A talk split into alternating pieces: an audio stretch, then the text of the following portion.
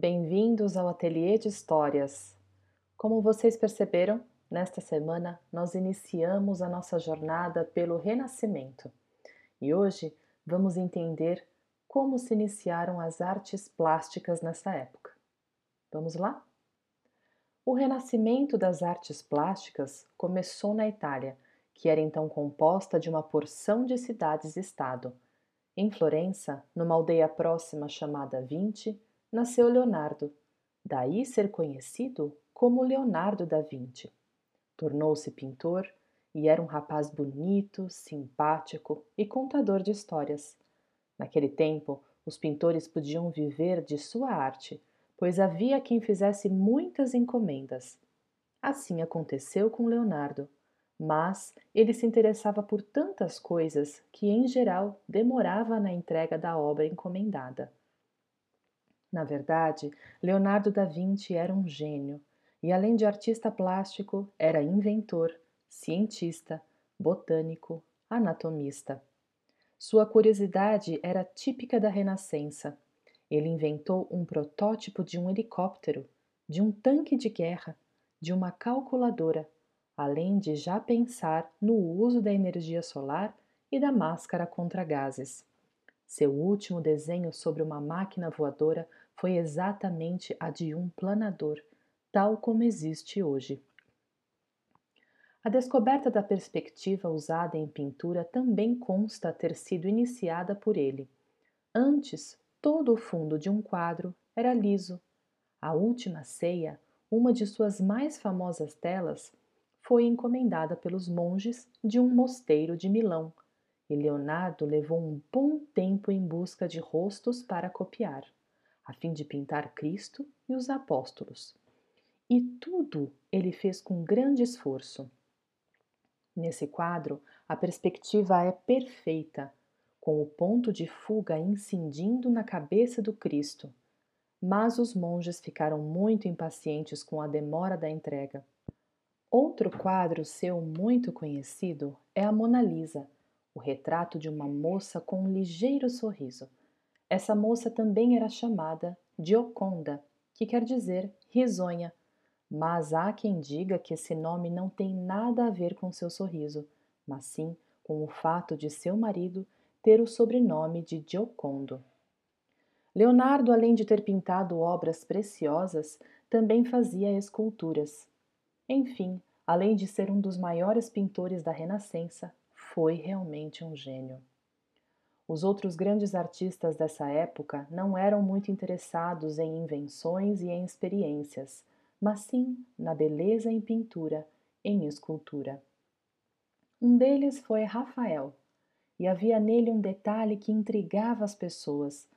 O que outros artistas realizavam com grande esforço, com centenas de desenhos prévios, como Leonardo da Vinci, Rafael fazia só com poucos esboços, e as mais belas pinturas pareciam fluir de seu pincel. O que ele mais gostava de pintar era a Maria com o menino Jesus. Desses quadros, o mais famoso é a Madonna Sistina, que tem esse nome por ter sido pintado na Capela Sistina.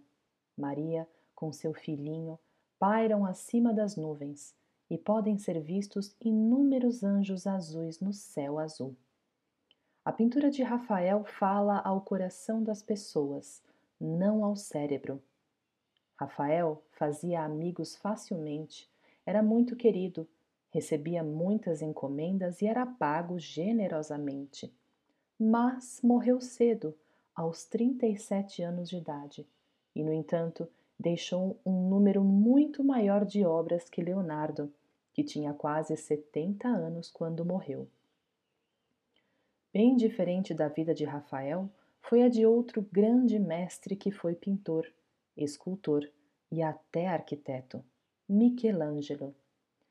A maior parte das figuras que ele pintou não mostra a doçura e a suavidade de Rafael, mas sim poder e força.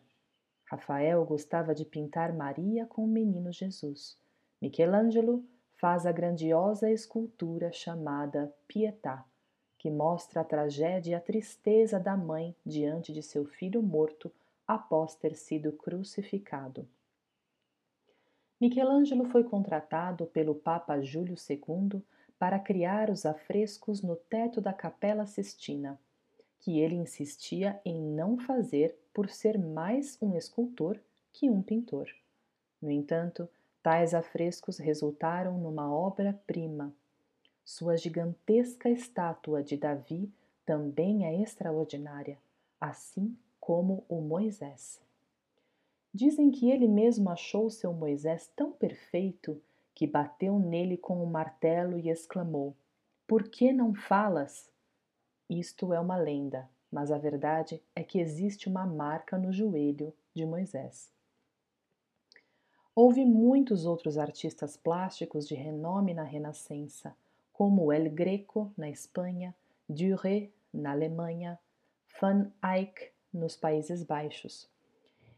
Em Portugal temos grandes nomes na arquitetura que resultaram na Torre de Belém e no Mosteiro dos Jerônimos, dos arquitetos Diogo Boitaca e Francisco de Arruda.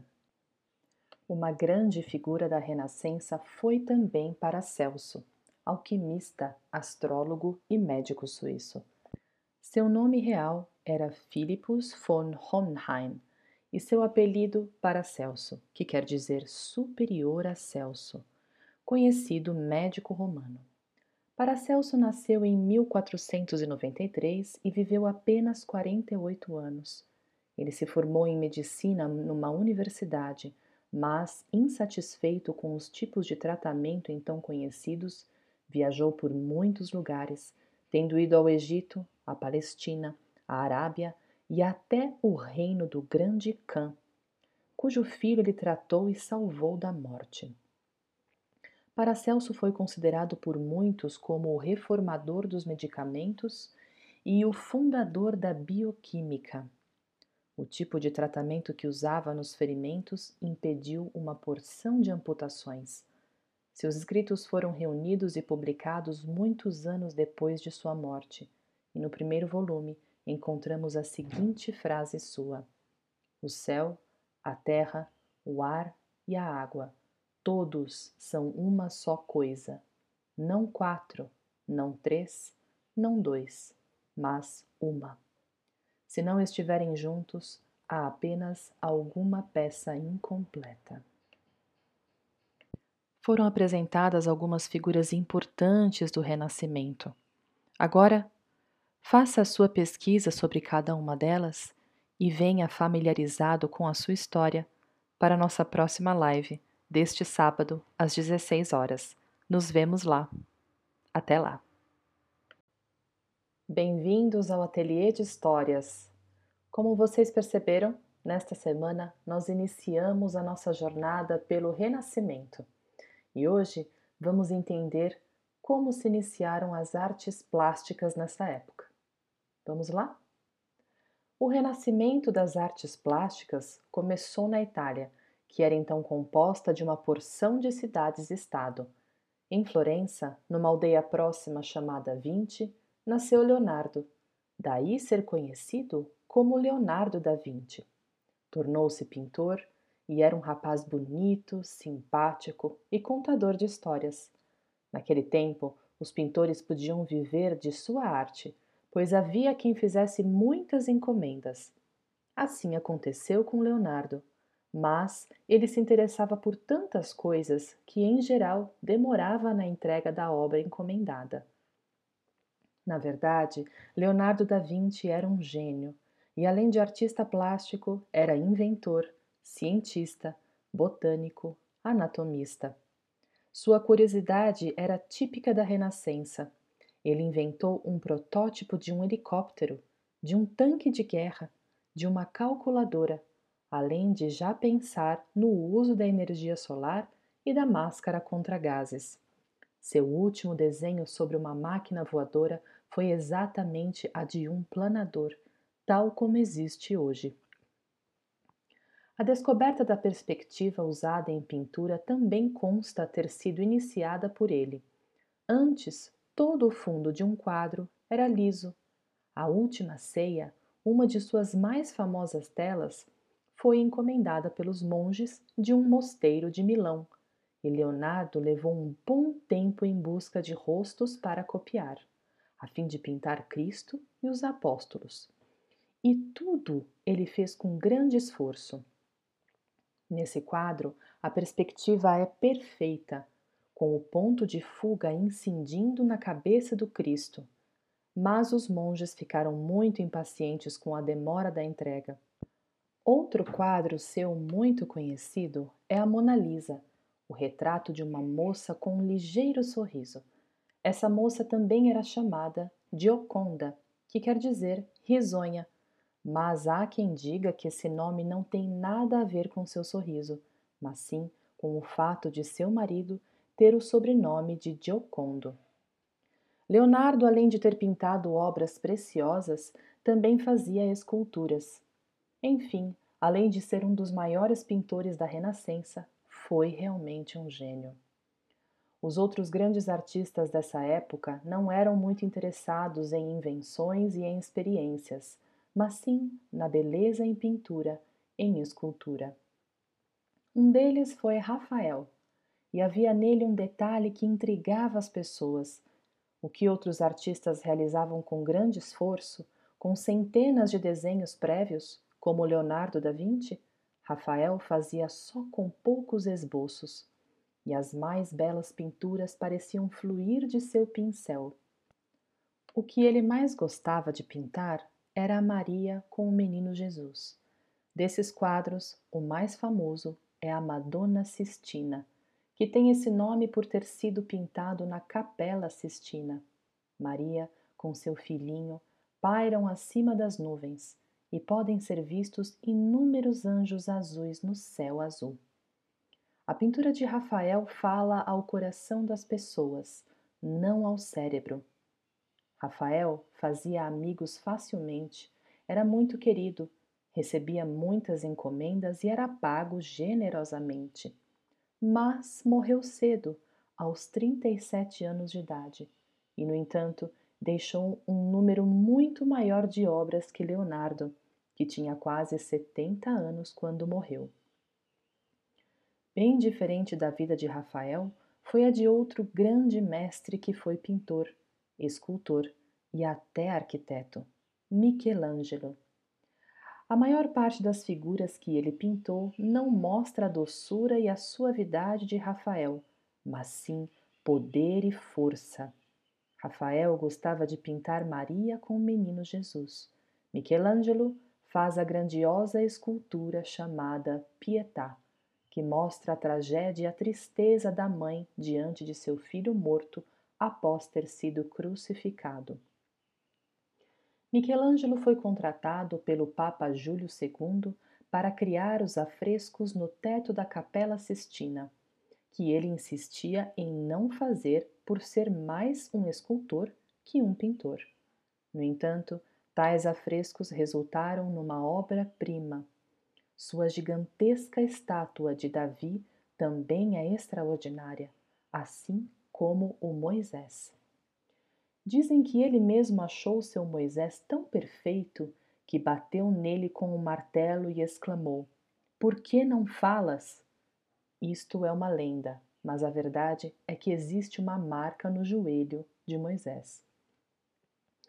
Houve muitos outros artistas plásticos de renome na Renascença, como El Greco na Espanha, Duret na Alemanha, Van Eyck nos Países Baixos. Em Portugal, temos grandes nomes na arquitetura que resultaram na Torre de Belém e no Mosteiro dos Jerônimos, dos arquitetos Diogo Boitaca e Francisco de Arruda. Uma grande figura da Renascença foi também Paracelso, alquimista, astrólogo e médico suíço. Seu nome real era Philippus von Hohenheim e seu apelido Paracelso, que quer dizer superior a Celso, conhecido médico romano. Paracelso nasceu em 1493 e viveu apenas 48 anos. Ele se formou em medicina numa universidade, mas, insatisfeito com os tipos de tratamento então conhecidos, viajou por muitos lugares, tendo ido ao Egito, à Palestina, à Arábia e até o reino do grande Khan, cujo filho ele tratou e salvou da morte. Paracelso foi considerado por muitos como o reformador dos medicamentos e o fundador da bioquímica. O tipo de tratamento que usava nos ferimentos impediu uma porção de amputações. Seus escritos foram reunidos e publicados muitos anos depois de sua morte, e no primeiro volume encontramos a seguinte frase sua: O céu, a terra, o ar e a água, todos são uma só coisa. Não quatro, não três, não dois, mas uma. Se não estiverem juntos, há apenas alguma peça incompleta. Foram apresentadas algumas figuras importantes do Renascimento. Agora, Faça a sua pesquisa sobre cada uma delas e venha familiarizado com a sua história para a nossa próxima live deste sábado às 16 horas. Nos vemos lá. Até lá!